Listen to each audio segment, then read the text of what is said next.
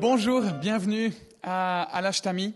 Et, euh, et on entre dans cette deuxième semaine des 40 jours de prière où on, chemine sur ce chemin de la compréhension de la prière, sur ce chemin de, l'apprentissage de la prière, passer un apprentissage de tous les jours.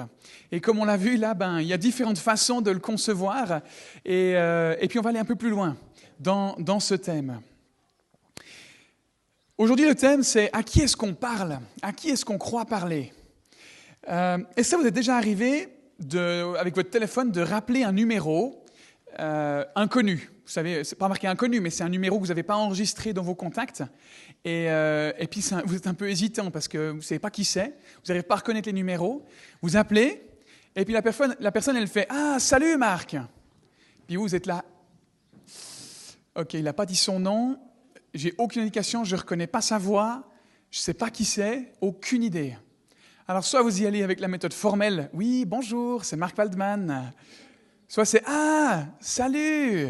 Puis vous essayez avec la question d'après ou la phrase d'après d'essayer de comprendre qui c'est pour pas avoir l'air bête de dire en fait, euh, t'es qui? Ça vous est déjà arrivé? À qui est ça arrivé déjà ça? Ah, merci, je suis pas seul. Et on est un peu emprunté parce qu'en fait, on ne sait pas de quelle nature est la relation. Et quand la personne nous dit son nom, on est là, ah, salut, mais ouais, bien sûr, ça va. Puis le ton change. Et bien avec Dieu, c'est un peu la même chose.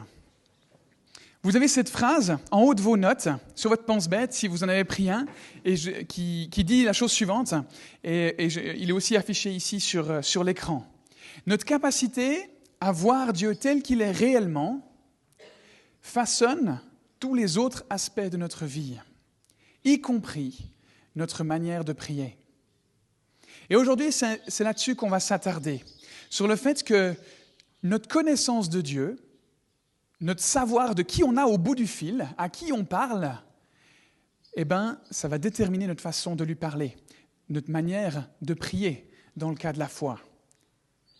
Parce que notre vie, elle est influencée par la façon dont on voit Dieu.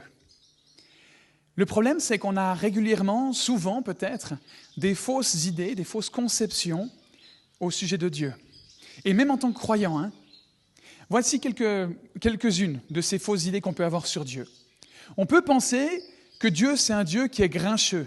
Ouais, ils me font de la concurrence, ces hirondelles, là. C'est bon ou bien? Il y a des personnes qui pensent que Dieu est un Dieu grincheux, un Dieu grognon, fâché, tout le temps agacé et impossible à satisfaire.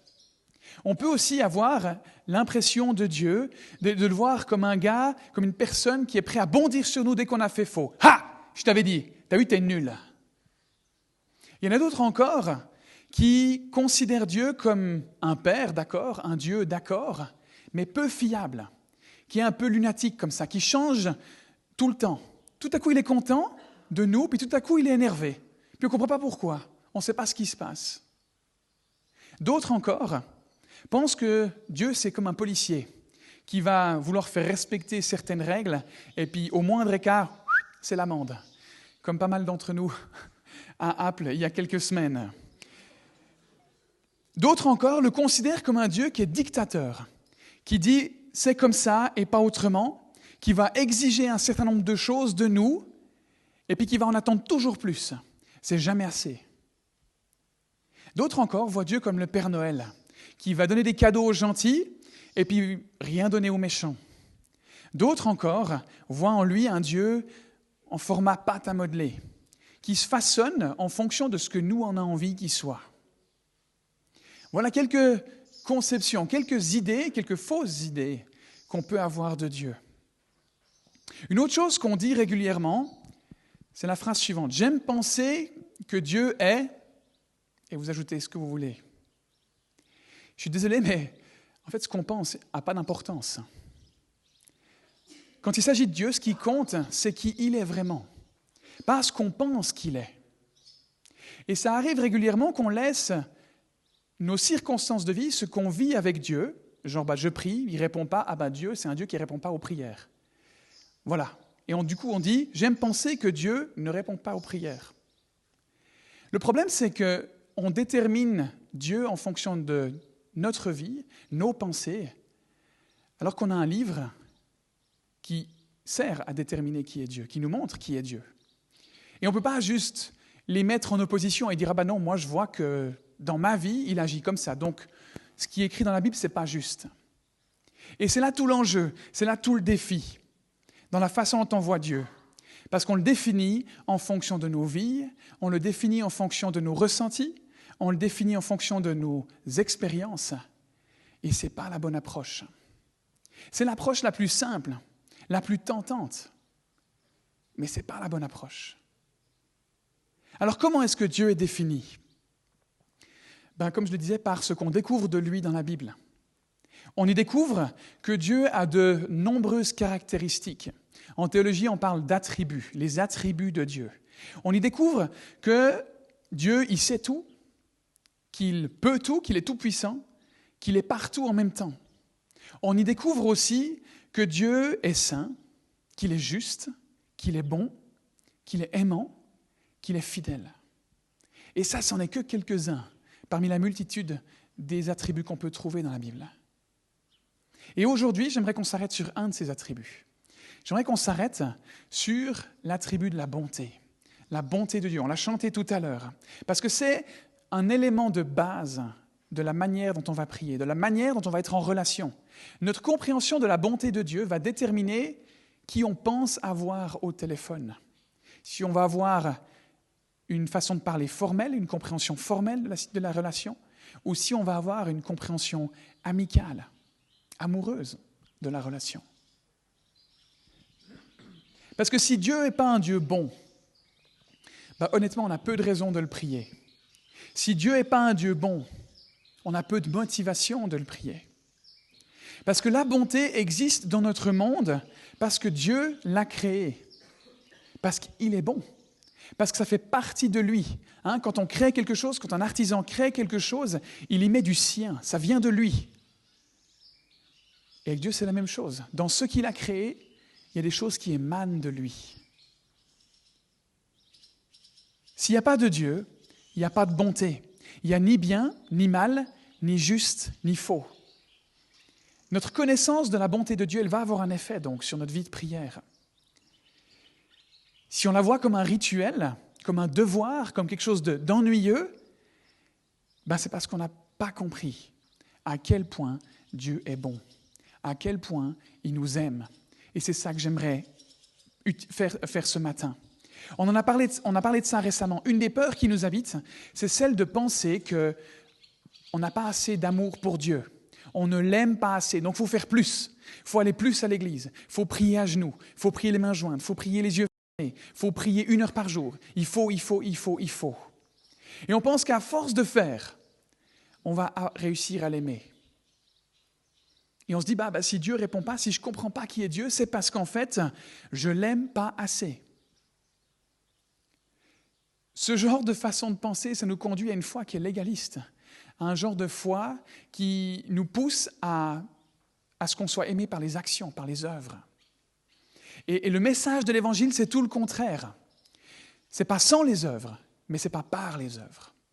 C'est pas sans les actions et toutes ces belles choses que j'ai mentionnées quand on les fait de la bonne manière, mais c'est avec ça. Tout ce qu'on possède dans la vie, c'est un don de la bonté de Dieu. Et, je crois que le message de l'Évangile, il, nous, met en lumière que le problème, il vient du fait que nous, on n'a pas compris suffisamment qui est Dieu, à quel point Dieu est bon. On a assez bien compris qu'on n'aimait pas assez Dieu, mais on n'a pas assez bien compris à quel point lui nous aimait. Et je crois que c'est ça le nerf de, l'enjeu, le nerf du défi, le nerf du problème, c'est qu'on a besoin de comprendre davantage qui Dieu est. On s'est assez flagellé, on s'est assez culpabilisé. On a besoin de comprendre sa bonté pour être dans une bonne relation avec lui. Voilà ce que le psaume 100, verset 5 dit. Car l'Éternel est bon, sa bonté dure éternellement et sa fidélité de génération en génération. Aujourd'hui, on va voir quatre implications de la bonté de Dieu et comment ça peut changer notre façon de nous adresser à Dieu, notre façon de concevoir Dieu, notre façon de savoir à qui on parle. Vous êtes prêts? Alors, premièrement, puisque Dieu, merci pour le retour, merci, euh, puisque Dieu est toujours bon. Dieu a toujours des bons plans pour ma vie. Et si vous avez vos, vos, notes, vous pouvez l'écrire dans les, les blancs prévus à cet effet. Dieu a toujours des bons plans pour ma vie parce qu'il est toujours bon. Tout ce que Dieu fait est bon. Et donc, puisque Dieu est bon, ben, les plans de Dieu pour ma vie sont bons. J'aimerais prendre un passage avec vous. Jérémie 29, les versets 11 et 12, un passage qu'on trouve dans la Bible. Car moi, c'est Dieu qui parle, je connais les projets que j'ai conçus en votre faveur, déclare l'Éternel. Ce sont des projets de paix et non de malheur, afin de vous assurer un avenir plein d'espérance. Alors, vous m'invoquerez et vous viendrez m'adresser vos prières, et je vous exaucerai. Dans ces versets, on voit qu'il y a un lien entre le plan de Dieu pour nos vies et la prière. J'ai des projets de bonheur pour vous, d'un côté, donc adressez-moi vos prières et je vous exaucerai. Aucun d'entre nous n'est une erreur sur cette terre. Chacun d'entre nous a été pensé et voulu avant même la conception du monde. Notre vie, elle a un but précis. Et, je le dis ça tout en sachant que certains d'entre nous, certaines personnes sur cette terre, ont vécu des situations de vie extrêmement difficiles, qui donnent l'impression que la vie n'a pas de sens, qu'elle n'a pas de raison d'être. Et peut-être que vous vous êtes demandé, vous vous demandez toujours à quoi ça sert cette vie, à quoi ça sert d'être là sur Terre si c'est pour vivre des situations difficiles comme ça? Quel sens ça a? Si on dit que Dieu est bon, quel sens ça a? Toutes ces souffrances qu'on vit, toutes ces difficultés qu'on vit. On a été créé par Dieu pour un but précis. Dieu, il n'a jamais créé quoi que ce soit sans un but précis. Tout a un but et un plan. Il aurait pu nous créer sans avoir un plan, mais il ne l'a pas fait. Pourquoi? Parce qu'il est bon.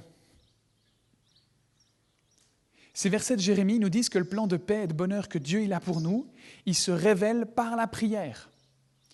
J'ai un plan de paix pour toi, et quand tu me chercheras, quand tu me prieras, je t'exaucerai. Alors peut-être que vous êtes en train de vous dire, bah, très bien Marc, mais tout ce que je vis dans ma vie, c'est pas bon. Tout n'est pas joie, bonheur et espérance. Il y a plein de trucs négatifs qui arrivent et qui me font mal. Mais ce n'est pas non plus ce que Dieu promet dans ces versets. Il n'a pas dit que tout ce qui allait arriver serait bon. Il a dit qu'il avait de bons plans. Donc on peut passer à côté du plan de Dieu pour nous à cause des décisions qu'on prend dans nos vies. On vit sur une planète qui est brisée. Par brisée, j'entends imparfaite, j'entends avec des erreurs, avec des manquements. Toute cette terre, elle est brisée. Il n'y a rien qui fonctionne parfaitement. Nos corps sont brisés, ils sont sujets aux, problèmes liés à l'âge, liés à la maladie, liés à des dysfonctionnements internes. Notre façon de penser, elle est brisée. On a des mauvaises pensées, des mauvaises conceptions sur différentes choses. L'économie de notre monde est brisée. Les relations sont brisées, sont imparfaites. Tout est brisé sur cette terre. Il n'y a rien qui fonctionne parfaitement. Dieu ne nous a pas promis uniquement des bonnes choses dans la vie. La perfection, elle se trouve au ciel. Un monde restauré un monde où, le côté brisé s'imbrique et est guéri et restauré, ce sera plus tard, ce sera au ciel. Au ciel, il n'y a ni douleur, ni tristesse, il n'y a ni maladie, ni souffrance. Et un jour, un jour on y sera. Mais ce n'est pas encore aujourd'hui. Toutefois, Dieu nous dit que même au milieu de tous ces problèmes, même au milieu de tout ce chaos, il dit j'ai un bon plan pour ta vie. Et même quand on fait des choix stupides, il est capable de transformer ça en bien pour nos vies. Il peut transformer le mal en bien. Il peut transformer la crucifixion en résurrection. C'est ça, notre Dieu. Un autre passage nous parle du plan de Dieu pour nos vies. Romains 8, le verset 28. Du reste, nous savons que tout contribue au bien de ceux qui aiment Dieu, de ceux qui sont appelés conformément à son plan. Ce verset nous parle d'une promesse qui n'est pas pour tout le monde.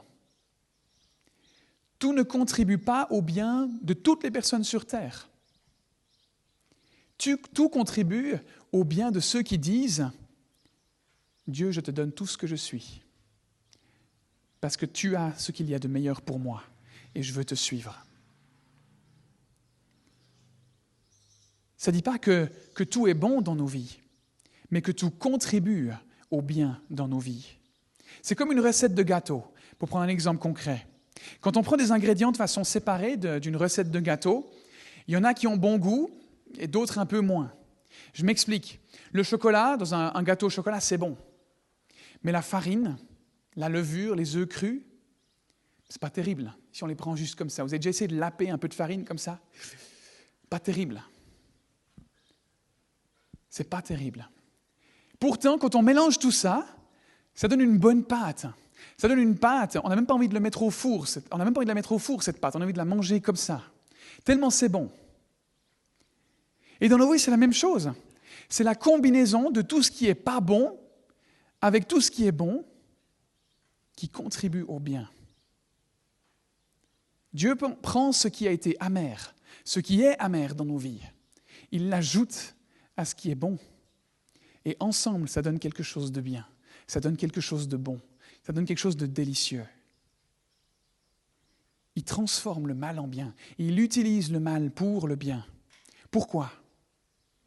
Parce que Dieu est un Dieu bon. Et plus on comprend ça, plus on comprend le but de notre présence sur Terre, la raison d'être de notre vie sur Terre. Et plus on connaîtra ce plan de Dieu pour nos vies, plus Dieu pourra utiliser ce qui se passe dans nos vies, même les difficultés, pour notre bien. La Bible raconte l'histoire d'un homme qui s'appelait Joseph. Ses frères l'ont vendu comme esclave, mais par diverses circonstances, il est devenu le deuxième homme le plus puissant d'Égypte. Et des années plus tard, il revoit ses frères, et voilà ce qu'il leur dit à un moment donné. Genèse 50, le verset 20. Vous aviez projeté de me faire du mal.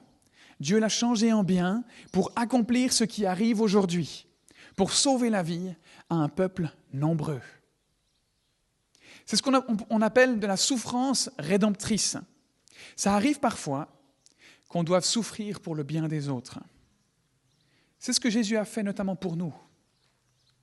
Quand il est mort sur la croix, il a subi la souffrance rédemptrice. Il n'a pas payé pour ses erreurs à lui ou ses péchés à lui. Il n'en avait pas commis, il n'avait pas fait d'erreur.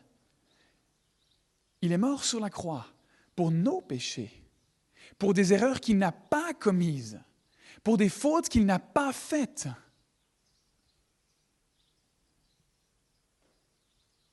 Et parfois, comme pour Joseph, comme pour Jésus, Dieu prend nos situations de vie difficiles pour rendre le monde meilleur grâce à nous.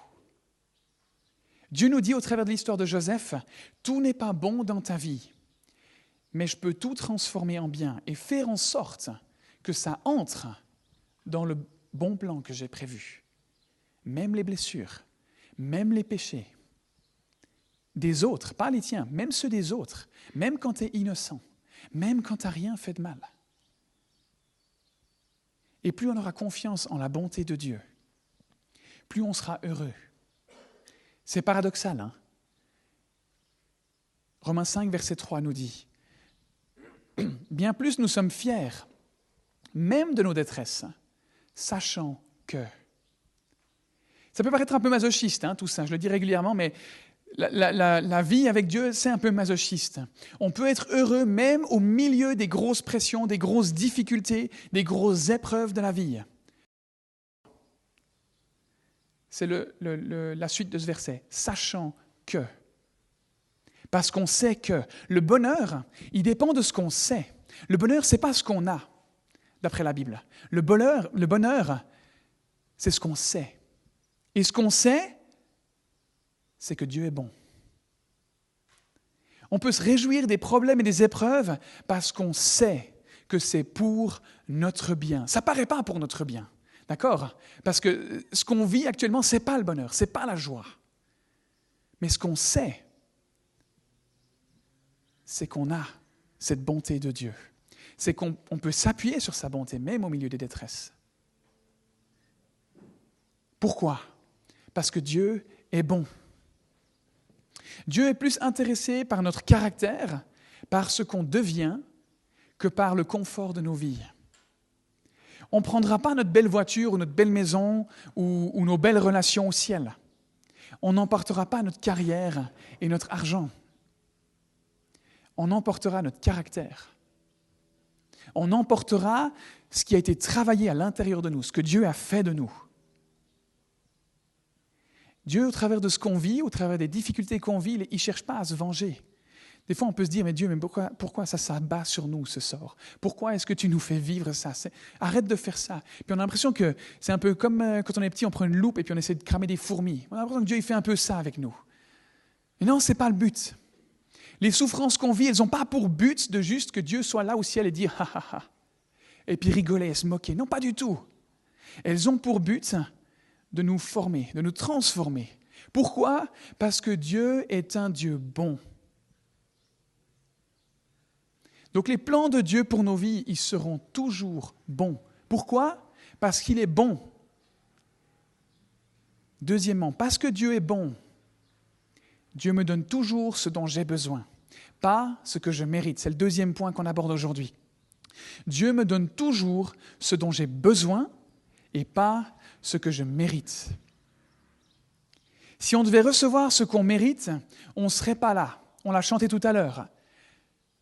Et pour affirmer ça, je pars de la façon de voir suivante, de la conception du monde suivante. Parce qu'en fait, c'est ça la foi. Ça demande de, penser d'une certaine façon. Ce n'est pas juste rationnel, ça demande de concevoir le monde d'une certaine façon. Et, et la Bible nous enseigne que cette façon de voir le monde, c'est la suivante. Dieu existe. Dieu a créé le monde. C'est lui qui détermine ce qui est bien et mal. Et selon sa conception des choses, l'être humain agit mal actuellement. Et il a besoin de demander pardon pour sa façon d'agir. La Bible, elle dit que ce qu'on mérite parce qu'on fait le mal, et si on ne demande pas pardon, c'est la mort. Mais la Bible nous dit aussi qu'au travers de la mort de Jésus à la croix, ses erreurs, il les a prises sur lui, ça nous purifie, ça nous pardonne de toutes nos erreurs et on a accès à qui Dieu est. Psaume 103, verset 10. Il ne nous traite pas conformément à nos péchés. Il ne nous punit pas comme le mériteraient nos fautes. Pourquoi? Parce que Jésus a payé le prix en mourant sur la croix. Et en reconnaissant que ce que Jésus a fait sur la croix, il nous pardonne et il nous libère de ce qu'on mérite. On parle de grâce.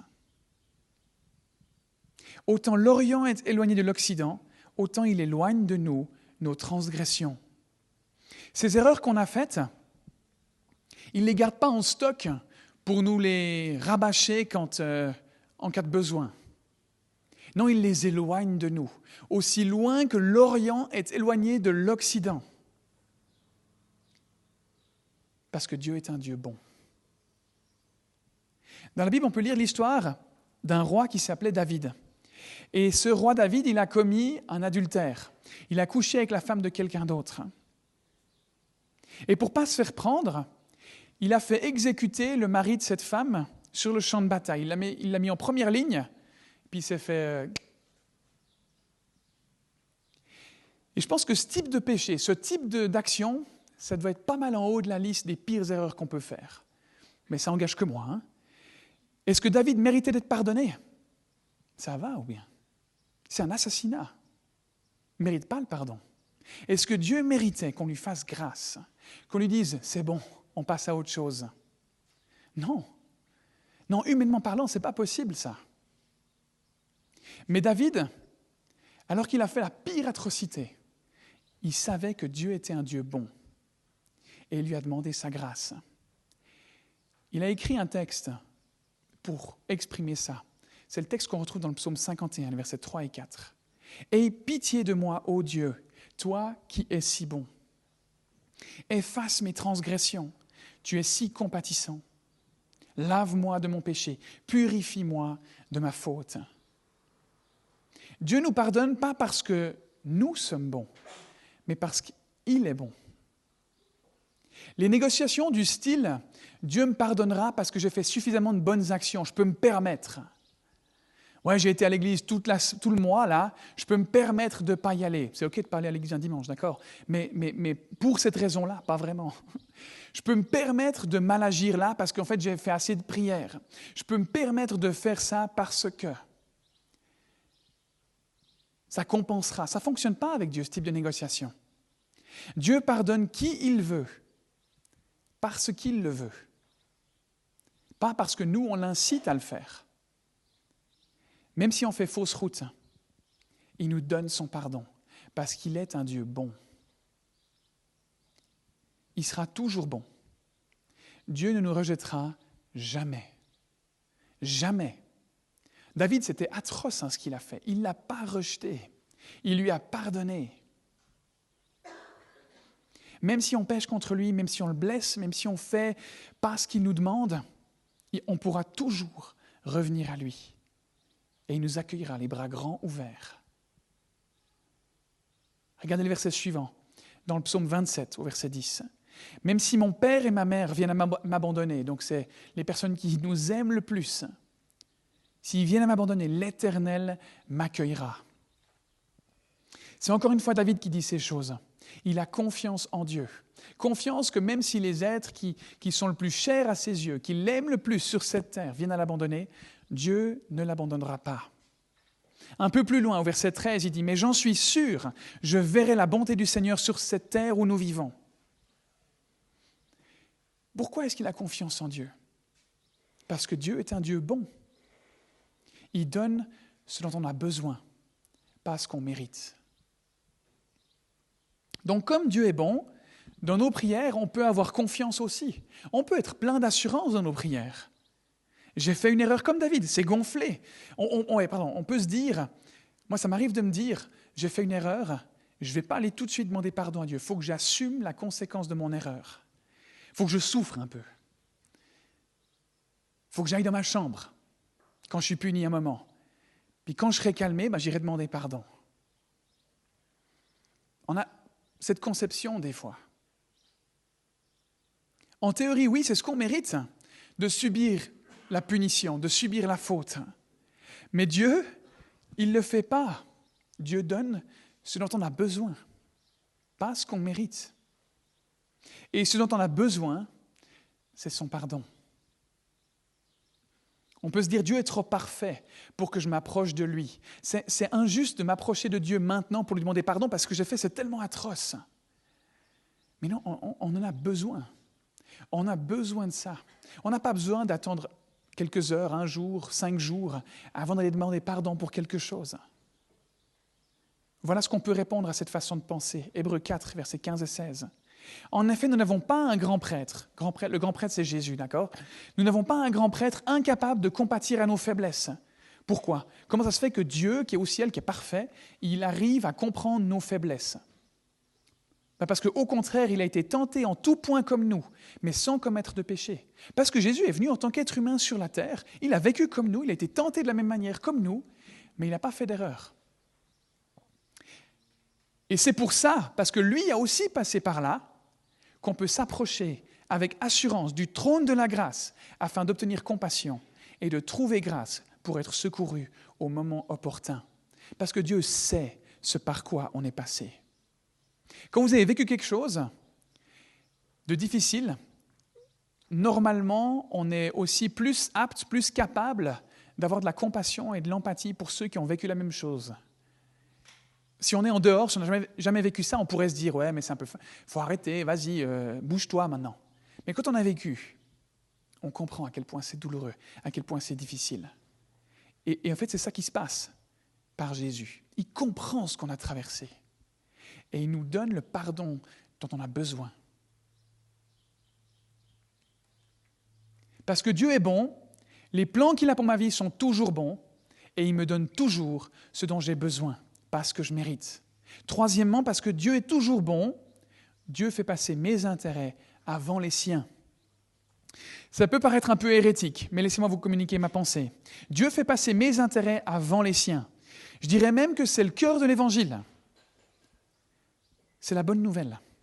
le roi qui se sacrifie lui-même pour son peuple, pour ses paysans.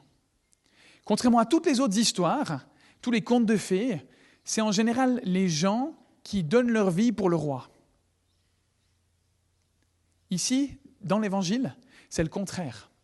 C'est le roi qui donne sa vie pour son peuple. Je vous parlais tout à l'heure de conception du monde.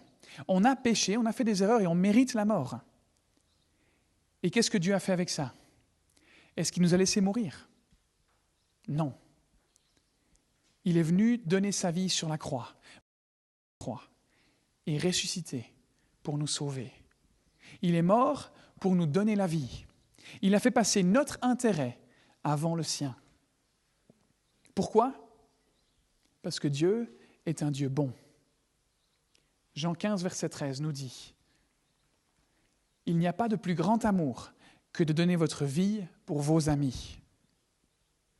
Quand on regarde à la croix, on y voit la mort, mais pas uniquement la mort. On y voit la mort pour sauver, la mort pour donner la vie. Donc quand on voit une croix autour du cou de quelqu'un, quand on voit une croix à l'hôpital, dans l'église du village, dans un cimetière, la croix rouge ou autre, rappelons-nous que c'est le symbole de la bonté de Dieu. Pas de sa mort à la croix, pas uniquement de sa mort à la croix, mais de sa bonté, parce qu'il a fait passer notre intérêt avant le sien. C'est par amour qu'il est mort. Il nous aime tellement qu'il a été prêt à mourir pour moi. Il nous aime tellement qu'il a été prêt à mourir pour toi. Pourquoi? Parce que Dieu est un Dieu bon. Et tout ce qu'il y a de bon dans l'univers vient de lui. 2 Corinthiens 5, 21 nous dit, le Christ était sans péché, mais Dieu l'a chargé de notre péché. Alors maintenant, par le Christ, Dieu nous a rendus justes. C'est la conception du monde de ce qui s'est passé à la croix, d'accord En fonction de la Bible. Sur cette croix, Jésus a pris toutes nos erreurs, alors qu'il n'avait rien fait. Alors maintenant, par le Christ, par ce que Jésus a fait à la croix, on est rendu juste. Dieu nous a rendus justes. Il a pris toute la culpabilité qu'on peut ressentir, il a pris toute notre méchanceté, il a pris toutes les moqueries qu'on a dites par rapport à d'autres, toutes nos mauvaises pensées, tous les commérages, toutes les fraudes fiscales, tout l'orgueil du monde. Il a tout pris. Tout a été chargé sur le dos de Jésus. Et ça a été liquidé par sa mort et sa résurrection. Dans quel but? Pour que maintenant, par cela, on soit rendu juste, débarrassé de ses erreurs. C'est comme une transfusion sanguine. On a ce sang pollué en nous et il nous est retiré et on nous donne du sang propre, du sang nouveau. Mais on doit faire ce choix de la transfusion. Cette transfusion, elle ne se fait pas automatiquement. On doit, on a à, dire qu'on veut avoir cette transfusion sanguine. Peut-être vous me direz, mais c'est quoi le lien avec la prière? Ben, Ce que Jésus a fait à la croix, c'est ce qui rend la prière possible. Sur la croix, il a rendu notre plus grand, il a résolu notre plus grand problème. Il y a quoi de pire que de mourir? C'est quoi demander à Dieu de nous aider dans notre quotidien, dans nos études, dans notre travail, dans nos finances, dans notre famille, par rapport à être sauvé de la mort? C'est moins, difficile. C'est plus difficile de sauver quelqu'un de la mort que de sauver quelqu'un d'une situation financière, que de sauver quelqu'un qui est en difficulté dans son travail ou ses études. Donc si Dieu est capable de répondre aux plus gros problèmes de nos vies, pourquoi est-ce qu'il serait incapable de répondre aux autres? En comparaison avec ce qu'il a fait à la croix, on peut lui donner tous les sujets de prière au monde. Pas besoin de demander si ça l'intéresse, il peut y répondre. Romains 8, 32. Lui qui n'a pas épargné son propre Fils, mais l'a donné pour nous tous, comment ne nous accorderait-il pas aussi tout avec lui? Puisque Dieu est toujours bon, il a toujours des bons plans pour nos vies, il me donnera toujours ce dont j'ai besoin et pas ce que je mérite. Et il fait passer mes intérêts avant les siens. Et dernièrement, quatrièmement, parce que Dieu est bon. Dieu ne dit pas oui à toutes mes demandes. On en a parlé la semaine dernière, aucun parent ne donne à son enfant tout ce qu'il lui demande s'il l'aime, s'il a, envie de, le meilleur pour lui, s'il veut lui donner le meilleur. Parce que les parents ne sont pas des distributeurs automatiques. Dieu n'est pas un distributeur automatique ou un génie dans une lampe qu'on frotte et on a trois souhaits. Mais Dieu ne nous donnera jamais quelque chose de mauvais. Pourtant, personnellement, j'ai l'impression de demander des choses qui ont du sens, des, choses qui sont intelligentes. Alors qu'est-ce qu'on fait de ça? Parce que tu as demandé que Dieu me donne 10 000 francs là maintenant, paf, là-dessus. Je comprends qu'il ne pourrait pas dire oui à ça. Mais demander à Dieu qu'il m'aide dans mon travail ou, ou qu'il m'aide à être une bonne personne, c'est des bonnes choses, non? Alors pourquoi est-ce que ça, il ne répond pas du tac au tac comme ça? Je crois que Dieu répond à toutes les prières. Il ne dit pas toujours oui, mais il répond à toutes les prières. En disant oui, en disant non, ou en disant attends encore un peu. Dieu dit non à de nombreuses reprises comme des parents à leurs enfants. Dieu ne nous doit pas une explication pour ce qui se passe. Il a la vision d'ensemble et il a de bonnes raisons de nous dire non parce qu'il est tout-puissant, parce qu'il sait tout, parce qu'il peut tout. C'est des noms qu'on comprendra quand on sera plus grand, des noms qu'on comprendra plus tard, des noms qu'on comprendra peut-être jamais sur cette terre. Quand Dieu dit non, il ne le dit pas forcément, et, on se dit du coup que c'est une absence de réponse. Mais des fois, l'absence de réponse, c'est aussi une réponse. C'est non. Parfois, Dieu nous dit, attends, c'est une bonne demande que tu fais, c'est une bonne chose, mais Dieu estime que je ne suis pas encore prêt. Et il y a une grande différence entre non et attends. L'attente, ça peut durer quelques jours, quelques heures, quelques mois, quelques années, une éternité. Parfois, on a encore besoin de grandir un tout petit peu avant que Dieu nous donne ce qu'on demande. On n'est peut-être pas encore en mesure de gérer ce que Dieu aimerait nous donner. Alors il nous fait patienter. Il nous forme et garde en réserve ce qu'il a prévu pour nous. Et parfois, Dieu dit oui.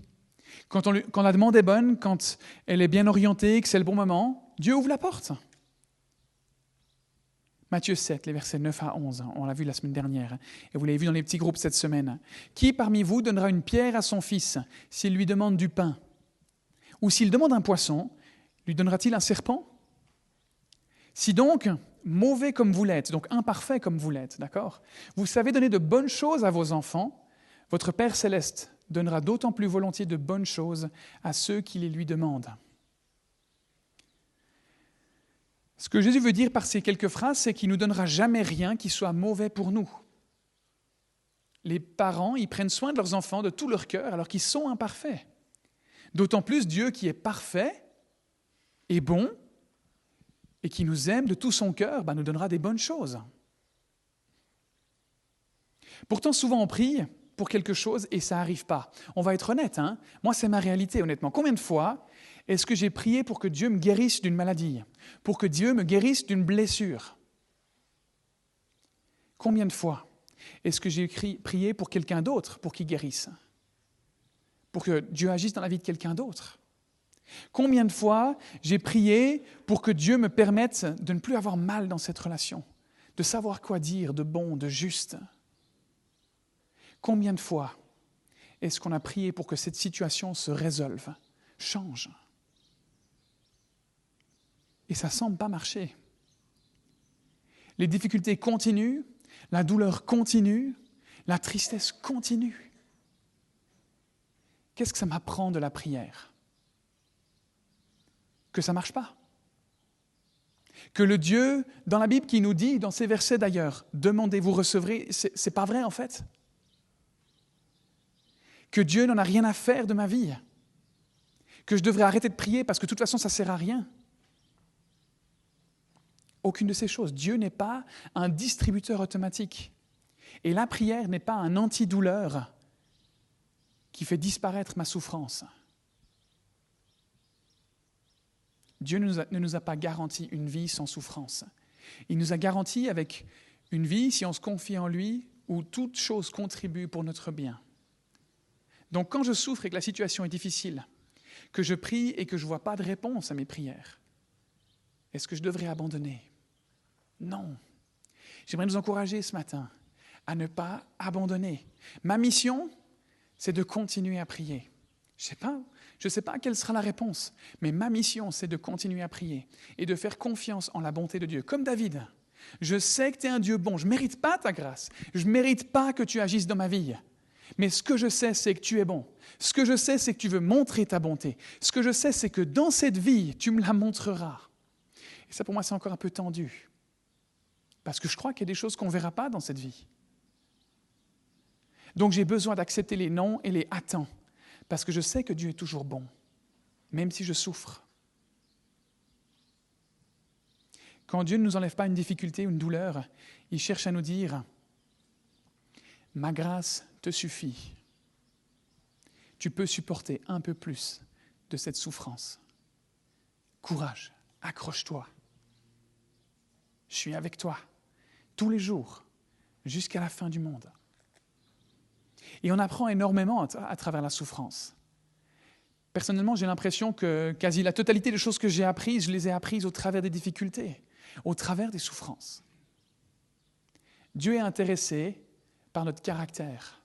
Dieu est intéressé à faire de nous des personnes matures, spirituellement. Donc, mature spirituellement, j'entends qui lui ressemble. Pas des personnes qui vivent dans le confort. C'est un bonus. Et Dieu veut exercer sa bonté de, cette façon-là. Mais ce n'est pas le centre. La façon dont Dieu répond à nos prières, c'est le moyen que Dieu utilise pour nous faire grandir en maturité. Donc quand on se demande pourquoi Dieu agit de cette façon ou n'agit pas de cette façon, demandons-nous qu'est-ce qu'il essaye de nous apprendre Qu'est-ce que tu essayes de m'apprendre, Seigneur? Ésaïe 55. C'est Dieu qui parle et il dit la chose suivante. En effet, vos pensées ne sont pas mes pensées et mes voix ne sont pas vos voix. Mes voix sont bien au-dessus de vos voix et mes pensées bien au-dessus de vos pensées. On peut lui faire confiance parce qu'il a la vue d'ensemble, parce qu'il a du recul sur tout ça, parce qu'il est bon. Pourquoi est-ce que je passe autant de temps à parler de la bonté de Dieu dans le, dans le thème de la prière? Parce que quand on est convaincu que Dieu est un Dieu bon, que Dieu est toujours bon, qui fait rien de mal dans nos vies, et que c'est la base de la prière, eh bien nos prières, elles vont être puissantes, elles vont être appropriées, elles vont être passionnées, elles vont être spécifiques, elles vont être orientées, elles vont être revendicatrices et justes. Et on a besoin de ça. La puissance de la prière passe par la compréhension de l'amour que Dieu a pour moi, de la bonté qu'il a envie d'exercer envers moi, qu'il exerce envers moi. Et j'aimerais vous poser une question pour terminer. Qu'est-ce que vous voulez voir se passer dans votre vie au cours des 33 prochains jours encore, dans cette, ces 40 jours de prière Pendant 40 jours, on, apprend à prier. on chemine sur ce chemin de la prière. Et j'aimerais vous encourager à vous engager, à participer pleinement à cet apprentissage de la prière. Ça demande de s'engager. Ça demande de, prendre le temps, d'aller dans un petit groupe, de, réécouter la prédication, de prendre des notes. Ça demande de se mettre en action, de prendre des temps de méditation parce que vous n'êtes pas forcément visuel. Vous avez besoin d'aller vous balader dans la campagne et puis simplement réfléchir. Ça demande d'y accorder du temps. Ça demande de s'engager. Et ça nous permet de cheminer sur cette compréhension de la bonté de Dieu, sur ce chemin de l'apprentissage de la prière. Parce qu'on a besoin de Dieu dans nos vies. La région du pied du Jura a besoin de Dieu. Elle a besoin d'un réveil spirituel. On a besoin, avec la crise du Covid, avec la guerre en Ukraine, avec les situations économiques actuelles, à cause des tensions de notre société, à cause des défis de notre Église pour son avenir, on a besoin que Dieu agisse. On a besoin d'un renouveau, autant personnellement que communautairement. On a besoin d'un renouveau dans cette région du pied du Jura. On a besoin que les chrétiens soient des lumières et rayonnent puissamment. Et c'est ce que Dieu veut faire au travers de nous. Mais ça demande de s'engager. Ça demande de se consacrer, de prier ensemble pour des miracles. Qu'est-ce que vous voulez vivre? Qu'est-ce qui a réellement de l'importance?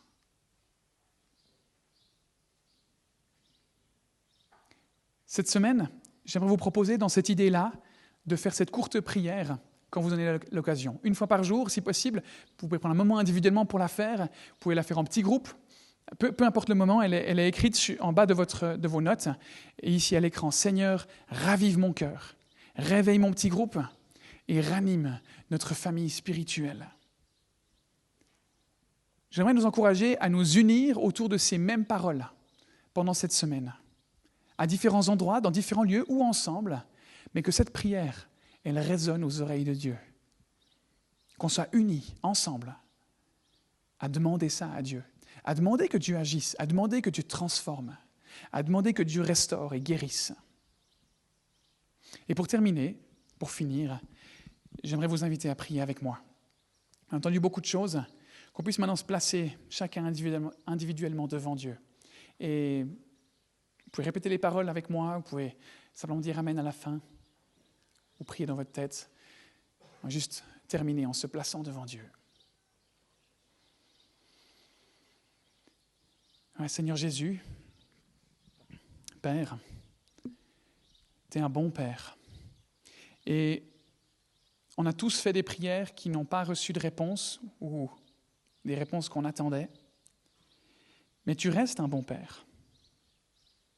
Aide-nous à nous rappeler que ton plan pour nos vies est toujours bon. Aide-nous à nous rappeler que tu nous donnes ce dont on a besoin et pas ce qu'on mérite. Aide-nous à nous rappeler que tu fais passer notre intérêt avant le tien. Tu n'as pas épargné ton propre Fils pour nous. Et je veux te dire merci pour ça. Et Seigneur, même si on ne le comprend pas toujours, on veut te remercier de ne pas toujours dire oui à toutes nos demandes. Merci de nous avoir invités à vivre avec toi pour toujours au ciel. Et, si vous n'avez jamais ouvert votre cœur à Jésus ou que vous dites, ah ben, ce matin j'ai besoin de me, de me reconsacrer à lui, vous pouvez simplement dire ces paroles suivantes. Jésus, je veux accepter le cadeau de ton amour. Je veux accepter le don de ton pardon. Je veux accepter ton don d'une nouvelle vie avec toi. Je veux une relation avec toi. Je veux mettre ma confiance en toi. Et je prie Seigneur que pendant les 40 prochains jours, les 33 prochains jours, tu ravives nos cœurs ensemble. Que tu réveilles nos petits groupes. Que tu réveilles notre famille spirituelle. Parce que seules les personnes transformées peuvent changer ce monde. Et tu veux nous transformer. Et tu veux transformer ce monde. Alors on se confie en toi. Dans le nom de Jésus. Amen.